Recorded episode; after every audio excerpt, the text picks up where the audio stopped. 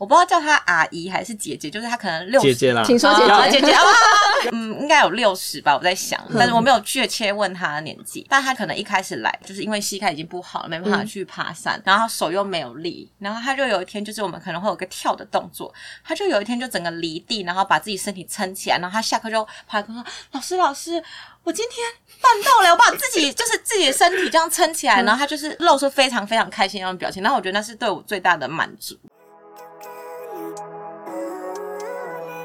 人生二三四是关于二十三十四十岁成员共同主持的频道，在这里你会听到来宾成功的关键、情感的故事。你应该要听我们的节目，生活中的十字路口、鸡零狗碎，让室友们成为你人生的转泪点。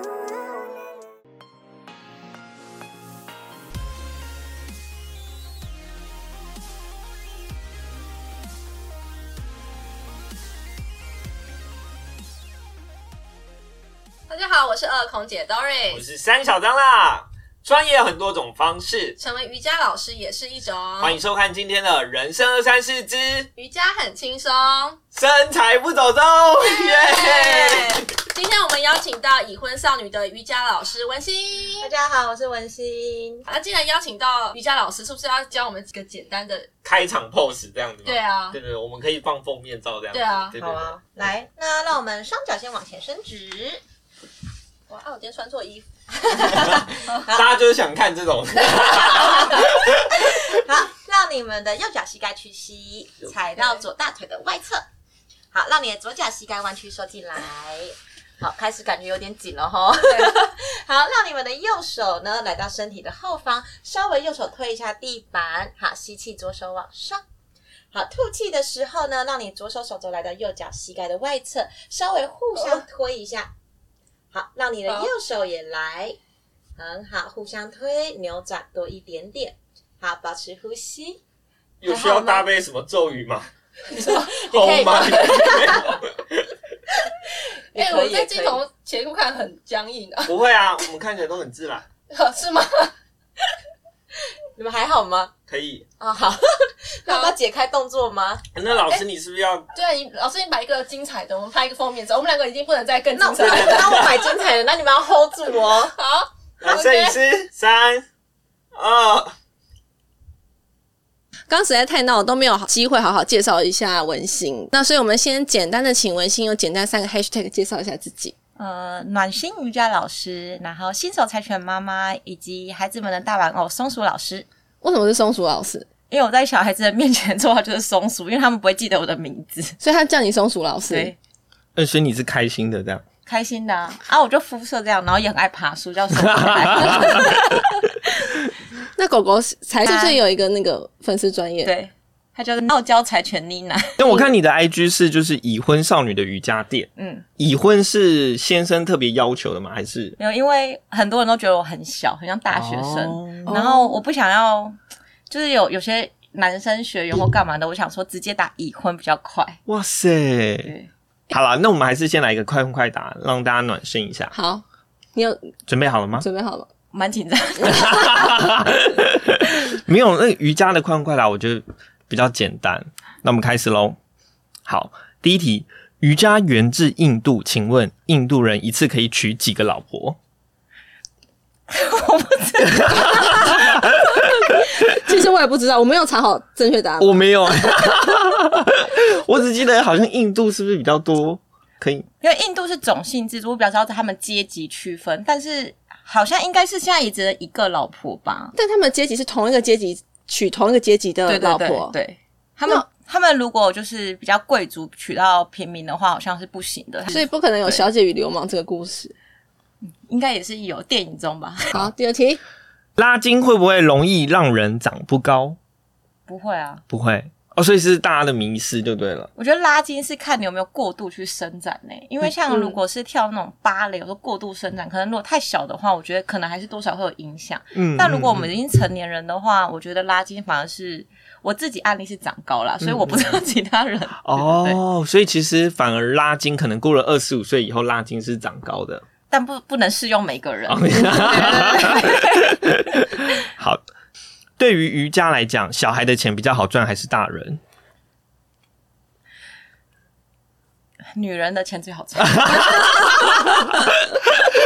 可以，但是我发现你每一题你都会深深的吸一口气耶。好，下一题，呃，喜欢印度当志工，还是喜欢巴黎当贵妇？印度当志工，印度当志工，好，我们等一下可以细聊一下这一趴。我想说也也可能有一些人选择去巴黎当志工啊。好了，不好笑。瑜伽是一门哲学，还是一种运动？我觉得都是都是。嗯都是。二选一。哎、他一直深呼吸，哎，我要把他逼到什么境？那你们这些门外汉，不要再问我对对。对对，好好。好了，讲到瑜伽，其实，在女生的想法里，就是觉得瑜伽我我做瑜伽可以呃让我的体态变得更好啊，然后我可能那个前凸后翘啊，然后像男生可能会觉得他们还是比较喜欢户外运动，像是打羽球啊、打篮球这样子。可不可以请文心帮我们简单介绍一下瑜伽大概分哪几种种类？嗯、瑜伽的流派是非常多的。嗯，我觉得没办法细讲，是因为它会一直有新的东西出来。但是我觉得很重要的是，我觉得任何流派都好，就是看你适不适合你的练习。像有些人，像印度有个 Ashtanga 八支瑜伽，它就是它是比较是军人化的训练。刚刚有一个专有名是什么啊？阿斯坦嘎，阿斯坦嘎，阿斯坦加瑜伽，阿斯坦嘎瑜伽。嗯然后它就是很自式的规定说，第一个动作、第二个动作、第三个动作、第四个动作这样子。嗯但我不是这个流派，我是、我是 flow yoga，就是流动瑜伽。嗯所以我可以依照我这堂课，我想要帮学生开肩，还是开髋，还是做一些比较上肢训练，还是下肢训练，还是全身性的运动去做编排。嗯对对对。嗯，所以你当初是呃先去接触瑜伽瑜伽当学生的，那时候我觉得蛮特别，是我那时候就是在北京工作回来，然后有我那时候就是在台湾开始找工作嘛，嗯。然后就想说，哎，我到底还可以做什么工作？然后有一突然有一天就有个声音说叫我去当瑜伽老师，所以别人每次问我说，我说真的是有个声音说叫我去当瑜伽老师，可是那时候我从来不知道我到底行不行，因为我的筋骨其实不是，我筋骨其实是硬的。你那时候还没有接触过瑜伽，那时候我在北京的时候练过瑜伽了，因为有个声音是指晚上睡觉的时候，还是平常走在路上，或者是可能跟人家讲话的时候，就会自然有一个声音，就说学瑜伽，学对对对对我觉得是那时候，就是可能对你说走在路上，可能就会看到瑜伽，嗯那时候瑜伽教室，想说以前都没有看过啊，怎么会突然冒出来？嗯，对，然后我就是想说啊，在北京也有练过瑜伽，那我去更了解一下，就是开始找这些东西。对，所以我那时候就是就找到一个台东的一个地方，嗯然后我就毛遂自荐说，哎，可不可以让我去就是打工换书换瑜伽？对台东那个地方是做瑜伽的地方。对对。哦，可是你去的对时候，你跟他说我是初学者，我跟他说我完全没有，就是我只上过几堂瑜伽课嗯，是不是就是人家传说什么少林寺厨艺学院？之类的，有点像。你有看那电影是不是？哦，对对，年代差不多吧？大概所以反正那时候我就很，我觉得蛮幸运的啦，就反正都得到一个回信，然后那嗯。老、老那个老那边我的我启蒙老师就在台东，然后他叫凯特老师，他就嗯。跟我说，那你就来打工换书换，就是我就就是就是平常可能帮他们整理就是客房，就是他们是背包客栈，所以就是帮他们整理一下，然后其他时间我都是疯狂去上老师的课，然后任何老师的课我都去上这样子。OK，所以你去的时候就已经知道老师是哪一个派别的瑜伽。那时候其实还不是那么清楚，嗯。然后我那时候原本设定是半年我就要去考瑜伽师资，嗯。嗯，但那时候我老师跟我说你的身体还不行，然后所以我就待了整整一年。所以瑜伽师瑜伽师资有考的项目有很严格吗？他需要考的项目有？它就是两百小时，两百 TTC 就是美国瑜伽联盟就是两百小时，一定要拿到这张证照再去才能当瑜伽老师，这是最基础的一个门槛。两百个小时，是指说我去上其他老师的课没有，它是一个培训课，哦。然后那两百小时可能，可是现在就有什么假日班或是一个月集训，嗯。然后那时候是参加一个月集训这样子，嗯，然后他就是有上什么呼吸啊、冥想啊，嗯。然后瑜伽哲学，所以刚刚有说到，然后每天都要练体育位法，就是运动，嗯。对，所以就是整个整 total 加起来就是两百个小时，然后还有营养学的部分，然后到最后还有解剖学，嗯，哦学这么多东西，对对所以他其实应该是说去学这个瑜伽课程，它其实是不不包含硬体的部分，包含身体的部分也都会去要求，对，然后连饮食都有，饮食都有。就是只能吃素，然后不能喝牛奶，蛋都不行，对，就是无麸质的。嗯哦，所以那他有要测你 in body 的部分吗？到哪个程度你才可以？没有，就是完全就不能吃。他就是因因为连连连他们都有请厨师，所以就是要遵照他厨师的事。们那边吃对饭对对对对对。嗯嗯嗯嗯，哇，好酷！那你那你到成为老师的时候，这些基本硬性条件的 check check 过以后，你心灵方面，你有觉得你哪一部分做到了，我才可以作为一个合格的老师吗？我觉得没有诶、我就是觉得我只我一定，因为我只知道我必须拿到这一张证照，我才有资格教课。但是其实说真的，拿到拿到这张证书，就是你能不能教课，就是真的是另外的，就是嗯师傅领进门，对，修行在个人，就真的是修行在个嗯人。像我觉得我是比较幸运、比较快的，可能去面试什么健身房什么，就是比较容易有。是他们说哦，那那你来教课。嗯可是，一开始其实说真的，刚出道其实拿不到什么课，哦就是健身房会觉得啊，你又没有经验，你就只是有那张证书有什么用？嗯，对，那你第一堂课是教什么？我第一堂课。我蛮我我其实蛮特别，是我是空中瑜伽起起家的，嗯嗯，对对那个是不是要核心很厉害？呃，空中瑜伽也是，就是跟呃地板瑜伽一样，就是分很多流派。嗯。然后我的流派是也是美国的，然后那个系统是比较针对脊椎活动度的练习，所以那个其实当然都是一定要核心，嗯。但是那个是适合各个年龄层的，嗯。对对，所以是我所以我会教儿童瑜伽、儿童空瑜，其实也是从这边开始的，嗯，对对对。空中瑜伽就是有一条可能缎带在空中，或者是一个空中环，然后在上面吊来吊去、转来转去。诶，我这样有点肤浅，对不对？好像不是这样。那个就是我们称为吊床，对，它就是一条一条一个布，然后它只是有两个挂钩，然后这样用在一起，就是用成一条线。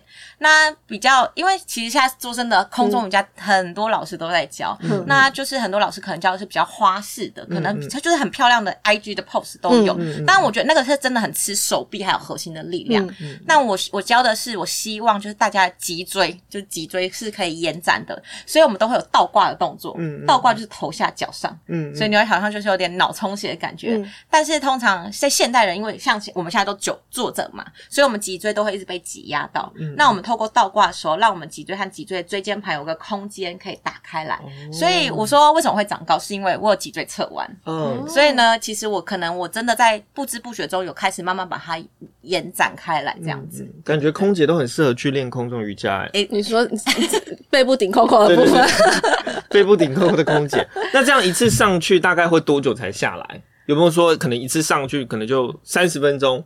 你说倒挂的部分吗？不一定倒挂，就是在布上面这样子。整堂课都在布上哦，整堂课，所以一堂课大概多久？一小时。那倒挂会几分钟？倒挂就是三到五分钟。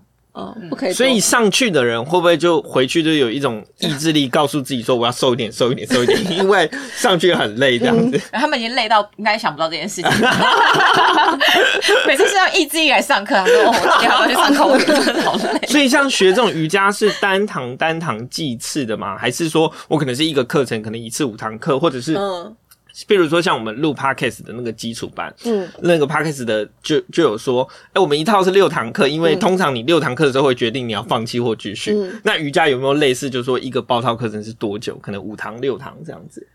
大家会在什么时候选择开始放弃？还是第一堂就放弃了？有些人第一堂太累就放弃了，就我每次都要下课前跟讲跟学生说，今天有没有做到都没有关系，因为这是你的第一堂课，你就想象这是个才艺班，哦就跟小孩子一样，就是安抚他们一下。然后我就说，然后我都会说，我第一次也做不到，就是要先跟他们安抚一下情绪，对对对。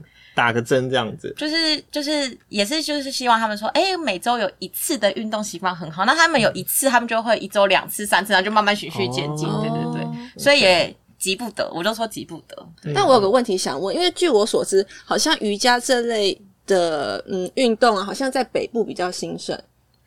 北部应该是说，嗯，因为我知道你后来是在呃台南那边做开课的课程，到我的家乡去，对，然后嗯，这样会不会嗯不要在南北哦？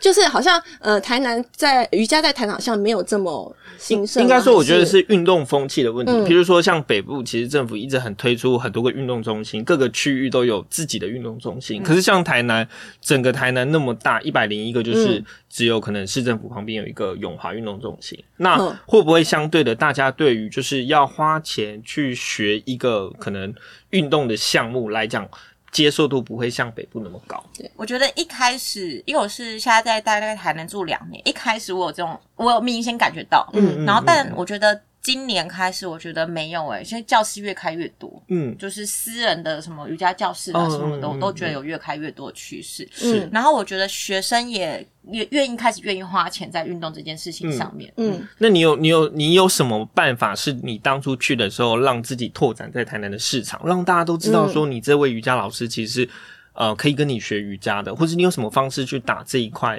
市场吗？我觉得就是口碑行销，真的。口碑营销，就是我可能在这一班，就是在某个地方教的好，那里面有个学生，就可能他在某个社区住，他说：“老师，那你可以来我们社区教吗？”然后再到社区之后呢，然后有个学生可能说：“哎、老师，你可以来我企业教吗？”所以我是一步一步这样，所以到到现在这样，理解，所以才会有暖心的瑜伽老师。对哎、我觉得这个很棒哎，因为现在的大楼新的一定都会有瑜伽教室，因为大家很讲究这种身教心。室对对对嗯对。然后如果有机会可以直接把瑜伽老师请到自己的社区，说哇，我之前怎么都没想过。你这样很强哎、所以你是从从社区，然后企业到你之后会更大，那会不会就是整这几个社区都是你包办，然后其他瑜伽老师会来跟你抢？嗯，有一个社区他们是想把我全部时间包下来，我觉得很好笑。你就直接驻场在那边然。后我说：“哎、同学，我已经一二都在这。”他说：“老师，那你三四五要不要来？”我说：“三四五没办法。哎、我真的觉得这是一门新的生意耶！原来管委会有这样的。还是我们可以考虑往这方面发展，你说我们做瑜伽吗？还是做 podcast。没有，但我没说。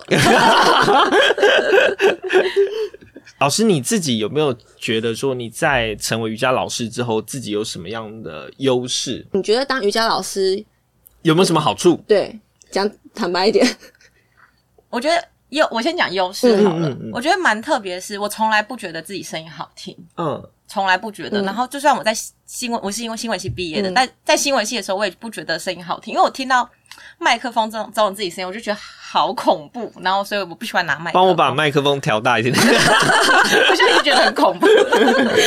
然后，然后我后来发现，就是学生反馈说，老师嗯你的声音真的好好听，然后就是会因为你的声音来上课。那我说不是因为我教的好吗？没有，是因为你的声音。嗯然后因为之前不是疫情嘛，前两年疫情，嗯所以我就在家开线上瑜伽。嗯然后就是有女生学员嘛，然后男生可能她老公就说，他就说我老公因为你的声音被吸引过来，虽然他不做动作，他可是他坐在旁边就听你讲话。嗯那我说哦，好蛮特别的，嗯对。然后你说瑜伽的好处，我觉得是真的就是会真的会很自律的维持一下身材。哦，我那时候去台南，真是快胖到六十公斤，在台南太过分了。都是美食，台南的空气就跟什么糖果、棉花糖，跟你的笑容一样，哦，很甜。自己讲。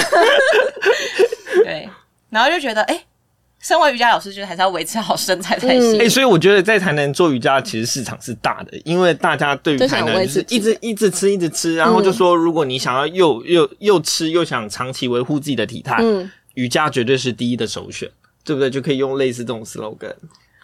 对，但是我通常都不会跟学生说练瑜伽一定会瘦这种事情。好像他们说对瑜伽不是瘦身，是体态的维护。对对对对对对。对，所以不见得会瘦，可是会让你的体态、你身体的线条跟肌肉可能是分布到比较对的位置。哦对，因为很多学生都会可能第一堂课就说老师会瘦吗？嗯那我说不一定哦，他们觉得我可能太，因为通常老师应该都会说会瘦对会瘦，对这样你才能让学生来嘛。我说我说真的要看你练的强度哦，你如果就是我给你的强度，你都说老师我不行的话，那我真的很难帮你瘦，但是我可以保证你的体态会变好，或是你的体能会变好，这样子。哦，OK。那除了好处部分呢？你有没有嗯，应该是说你在教瑜伽过程中有没有遇见瓶颈啊，或者让自己心里很挫折的时候？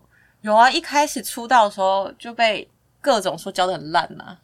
他们会直接批评说你教得很烂，还是在课后的问卷留言来讲，不满意，不满意，不满意。对对对，我觉得我觉得我反而觉得学生比较温暖，反而是可能嗯会馆的老板啊、哦或什么的，那那种，当初也是他聘你进去的啊、但他可能他可能想要看到是。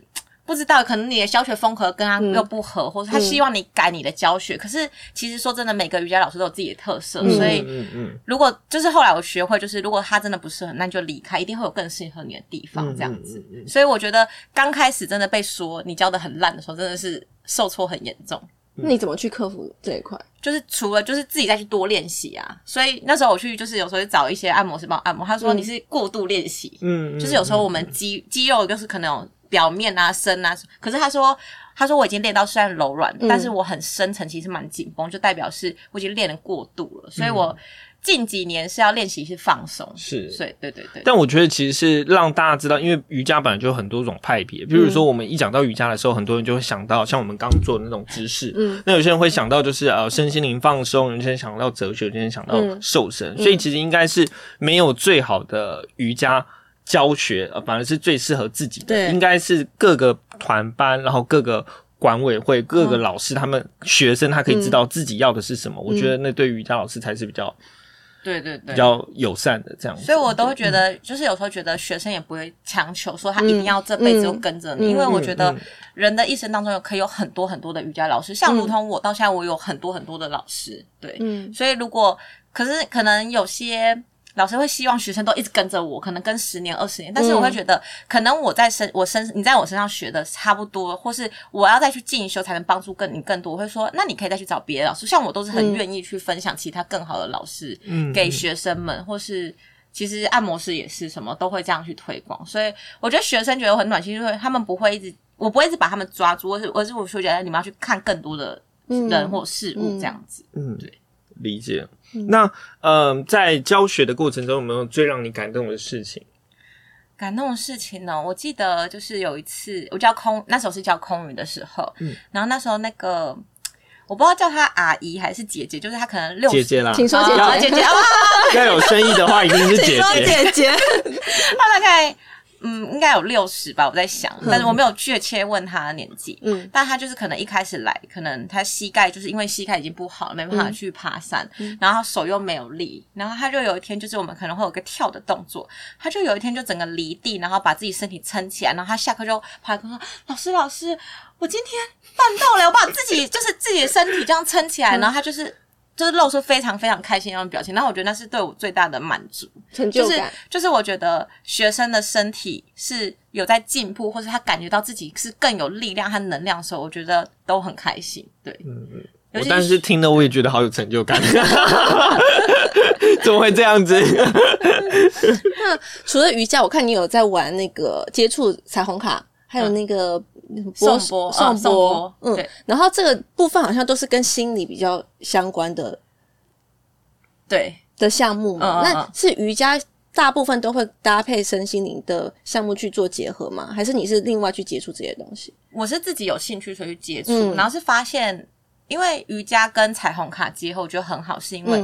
学生上完课之后，他们的心身心灵可能是满足的。嗯，然后那彩虹卡就是一个能量卡，正面的祝福语。嗯，然后我通常因为那个卡其实上面就有文字嘛，我们大家也可以玩玩看，有文字，所以他一看到，有些人会说。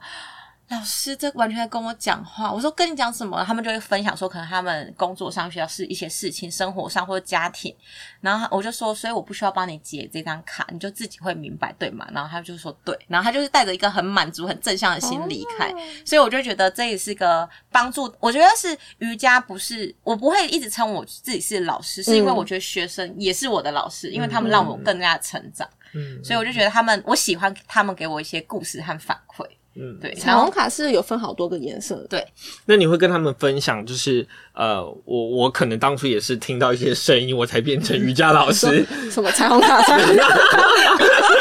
所以你现在可能抽到这张卡，会有这种命定的感觉。其实某种程度上也是真的，真的是在命定你现在的生活这样子。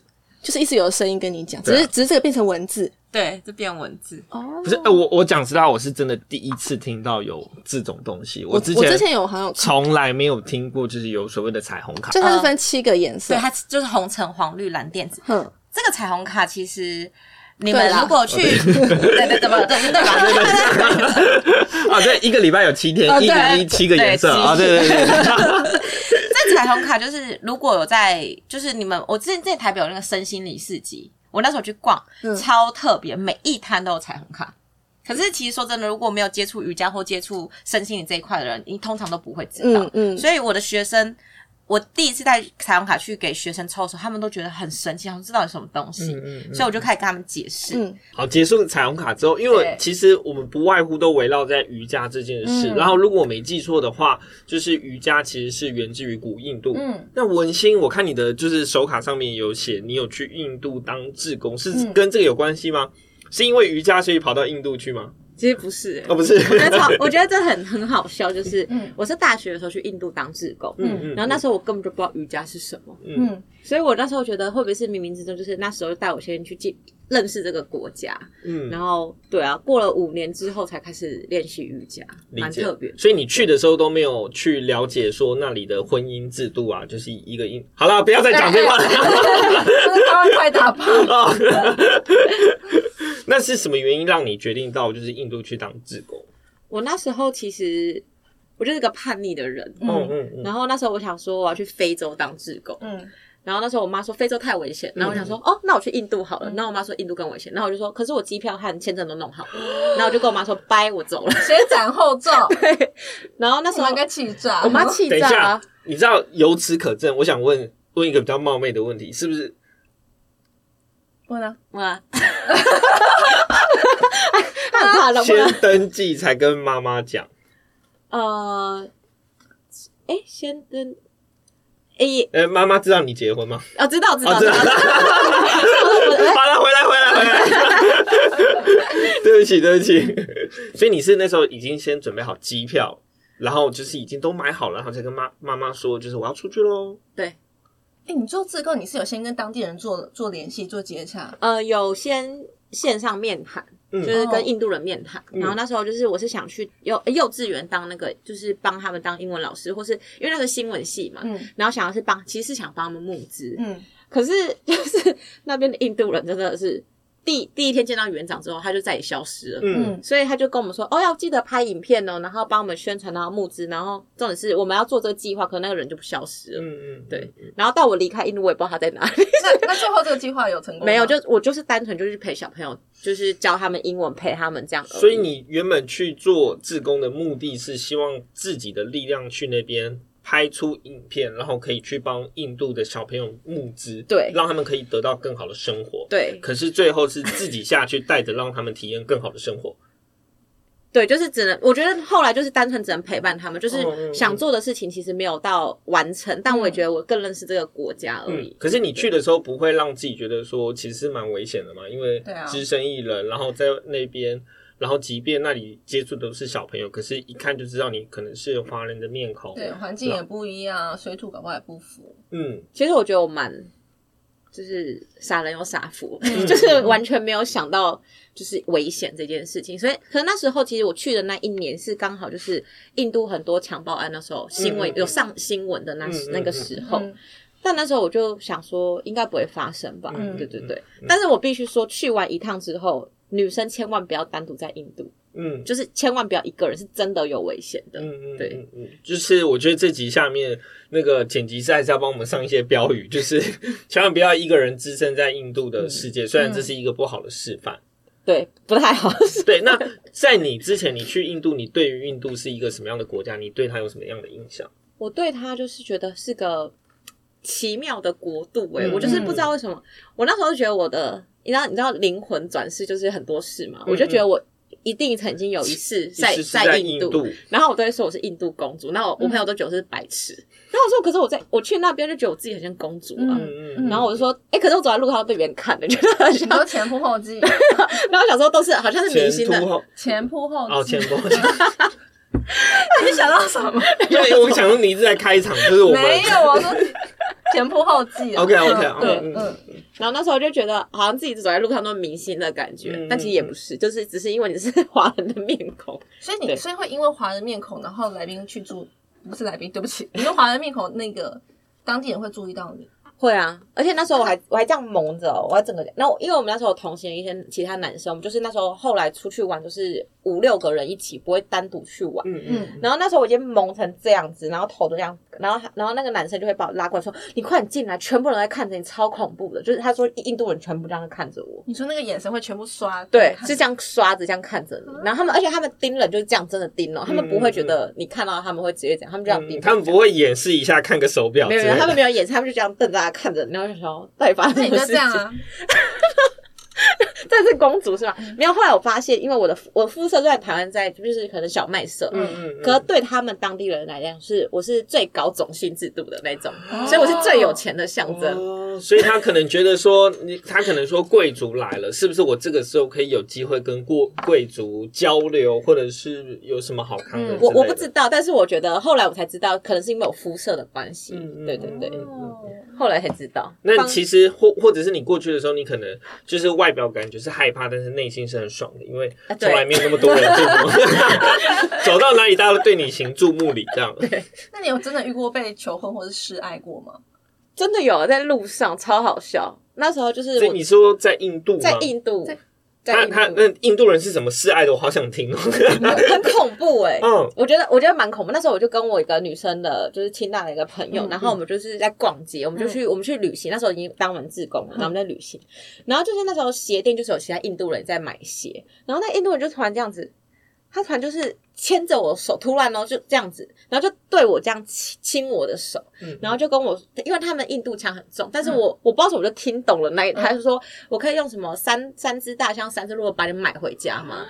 然后就因为他可是你都已经亲上了，然后我想说，我就吓到，然后就马上抽手抽手之后，然后抓着我另外一个朋友说：“快点跑！”然后他就跟他，他就想说发生什么事情。他有担心下跪了，他会不会？他会不会觉得？不对，他会不会？你的反应，他是知道说你不舒服吗？还是他觉得是三只大象不够？他又回来抓物资。但是后来我就我还跟我朋友分享这件事情，他说你应该要求十只之类的。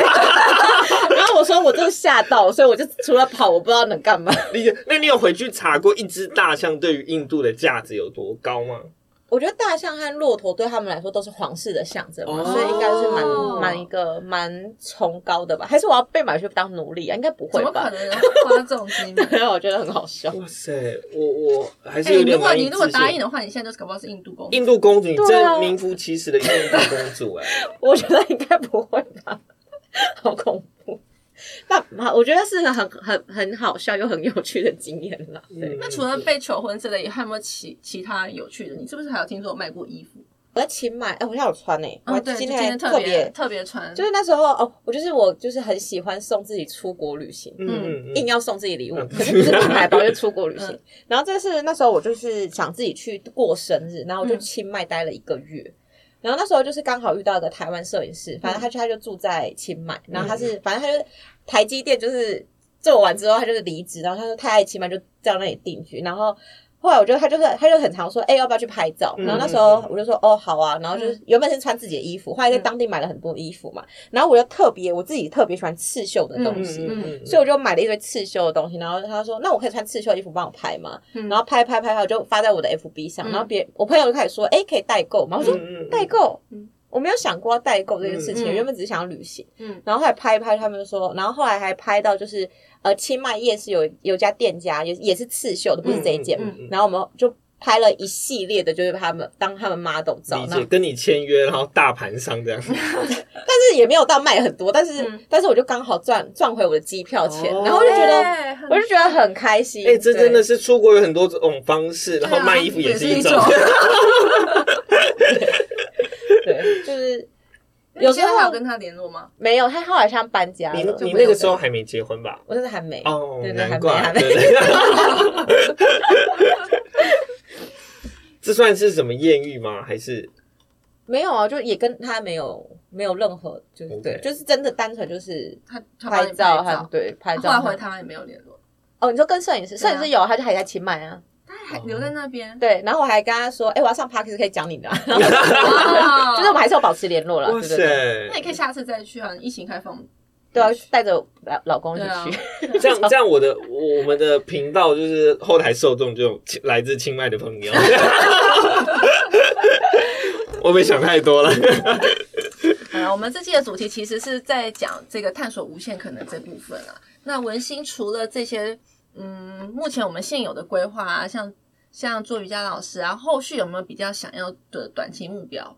我短期目标，其实我一直很想有自己自己的小空间，嗯。但我又不想要去租一个空间当瑜伽教室，因为嗯。其实蛮多瑜伽老师后来可能开教室，其实那个租金的压力太大，反而教学可能没有那么的，就是因为钱和那个教学有时候会那个就是会互相抵触，嗯所以我就只是想要，就是把我家的客厅，就是变成一个瑜伽空间，然后希望学生可以就是放轻松的来上课，没有什么压力，然后离开，这样是开心的。理解。然后因为我有去学颂钵、敲钵嘛，然后钵就是透过播音可以让你的身体是比较舒缓放松，然后也可以增加你身体的血液循环什么的。所以其实我我蛮多学生还在等我，就是那个 工小小的工作室成立好，嗯嗯嗯然后他们可以来放松。嗯他们只想，他们说他们想要躺在那里一个小时大休息，他们没有想做瑜伽动作。嗯，理解，就是呃，从瑜伽为一个圆，然后对呃，只要身心方面的你都有逐渐有去涉涉略，像是刚刚有讲到的彩虹卡，对嗯然后包含是敲敲波，对，颂钵钵，颂颂钵钵，对对，颂颂钵钵，对。哪个送？一个公的那个颂钵的送对对对，颂钵的波 啊，我知道了。就是送波。然后就是等于说自己也有成立一个等于说小小的工作室，，对，还然后在筹备。理解，对，感觉其实是真的有有蛮树立一个蛮好的就是典范，就是如果想要成为瑜伽老师，对。然后你大概可以有什么样的的经历，有哪些的方式，嗯。这样都教别人，会不会觉得内心有点慌张？不会啊，不会哦我觉得就是他们如果能学，然后又去帮助更多人，我觉得这是一个善的循环嘛。瑜伽就是这如此正能量，那嗯，感觉互相礼让。我们要学习瑜伽老师就是要有善善请请请请请，啊，就是有没有遇到什么困难，或者是你知道，就是你说教学还是应工该是说作室？对成立工作室，因为我觉得那是不是一个比较大的资金，或者是需要长期计划的？哎，我觉得如果是自己的家变这个，就资金压力就会小很多嘛。哦但是如果真的是我说，如果在外面租承租一个教室嗯开的话，那资金应该应该一两百万跑不掉。嗯对对对，所以你不介意大家来你家？我超爱别人来我家的啊、我超爱的我之前去。打下去。我超爱我，就是如果真的就是像我一直都有个梦想，就是我希望我家可能就是刚好有有人想来练瑜伽，嗯然后我有个房间可以准备给他住什么的，他可以长期、哦可能住一个月啊呃什么。又又是打工换宿，把台东那一套就是 互换，然后的正能量搬到自己家里来。然后如果有台东想学瑜伽的，可以来到台南，对。然后你家然后有住宿，一个月他可以教你一些对我，我现在就是有，就是跟学生可能互相换，可是、嗯。可能他帮我做设计一个东西，嗯然后可能他嗯免费上瑜伽课，就是有时候就是因为你不能一直付出，然后别人没有，因为他这样能量是不循环的。。对。嗯所以我说，我说你不能给我金钱没有关系，那你可以给我嗯别的能量循环。对对对，哇，真的是对啊，我能鸡皮疙瘩，因为量循环这个事情很赞欸。对啊，我觉得就是就是呃就是人家俗称的是什么阴阳调和嘛，就是能量循环，等于说我给你这个东西，但是这个东西会一被一直传传传传，有一天又会传到你身上回来。新的谢谢你到了台南，为我们为我的家乡就是嗯贡献一份心力，这样子。没有，其实还想问说，就是从瑜伽到现在已经成为大家的老师，嗯大家也都叫你瑜伽老师了。那有没有什么感谢的话想对自己说的？我觉得感谢是感谢自己坚持在这条路上吧。嗯其实途中当然也会很想说，要不要回去当上班族就好。嗯，就是回去看八只大象，还三只大象。没有了，对不起，对不起。对啊，就是想觉得好像。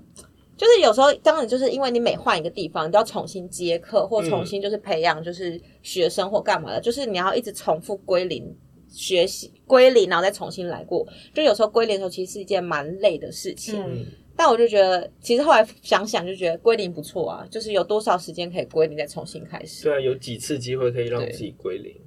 你讲的很很很很真实然后让大家可以树立一个典范，就是如果你今天真的想改变的话，嗯真的不要害怕任何的改变，因为只要有那个机会能改变，那绝对都是老天给你的一个一个很好的机会。嗯不要害怕改变，明天就离职，不是、啊？加码一题吗？加码一题，你想加什么？嗯，有没有想对我们说的话？人生二三四，我觉得就是你们创立这个 podcast，我觉得很棒，就是可以让更多人知道每一种不同的职业的人的生活啊，或者他们的想法，我觉得都是一个很好的传递。嗯，你们也在做善的循环，而且你们善的循环是更大的、哦，因为是可以很多人聆听的。嗯，对得，到老师的肯定，好感动。可以给自己鼓掌吗？好，等下可以领便当。玩笑话。那其实我觉得，呃，文心今天真的是给我们上到很棒的一课。我觉得是对我自己来讲，我觉得是有蛮多有补充到我心灵上的事情。那其实我有没有呃，可以跟学员或者是跟想学瑜伽的人，就是说说话。然后让他们知道说，其实瑜伽是很棒的，甚至是有什么机会可以联系到你，找到你这样子。呃，我觉得就是看你身处在哪个城市，然后找就是离你家比较近的教室来上课。嗯，因为我觉得如果你要跑到很远的地方，其实会减少你想去做瑜伽这件事情。嗯，那如果你刚好在台南的话，你就是想来找我，就是可以加我的 IG，对帮帮我上一下，我的 IG 上一下，帮我上一下这样子。对我上面都有放我的课然后，如果家里社区有需要瑜伽老师的，可能也可以就近找自己身边的瑜伽老师，或者是特别请文心。反正如果管委会比较有钱的话，包含高铁那应该都还好吧，对不对？我记得我在收集这次就是访纲的时候，我有看到一句瑜伽大师说，他说呃，身体其实并不僵硬，僵硬的是脑袋。就是因为我们其实像我刚刚一开始我们开场的时候，我们在做瑜伽，然后有时候都觉得自己的身体柔软度啊，手不能手指没办法碰到自己的脚趾，然后就是对瑜伽这个这个运动或者是这个行为觉得很排斥。有点却步了。对，这其实后来如果你真实的去接触，其实你只要有心，这些事情并不会真的阻扰到你对这样子，所以他才说僵硬的是你的脑袋。然后我觉得，嗯，确实，哦我们需要把我们僵硬的脑袋给打开。对我很喜欢这句话。讲完就 至于哪一位瑜伽大师呢？我其实不知道，在麻烦后面。今天借由访谈，其实嗯，我们可以感受到文心一直在接触很多新的事物，嗯，然后也预祝文心以后的工作室能顺利开业。那今天我们他有一句温咖啡讲的，就是祝福文心的事业就是又长哎、长长久久，我不想讲下去，你知道吗知？道想你要接吗？那我那我要长长长久久。啊，好那我们祝文心的工作室呃长长久久。又长又持久，今 天谢谢文心，谢谢文心。是人生二三四。带你深度探访每位来宾的精彩故事。如果喜欢我们的节目，请记得按赞。分享。订阅，开启小铃铛。室友们，我们下期下期见了，拜见了拜拜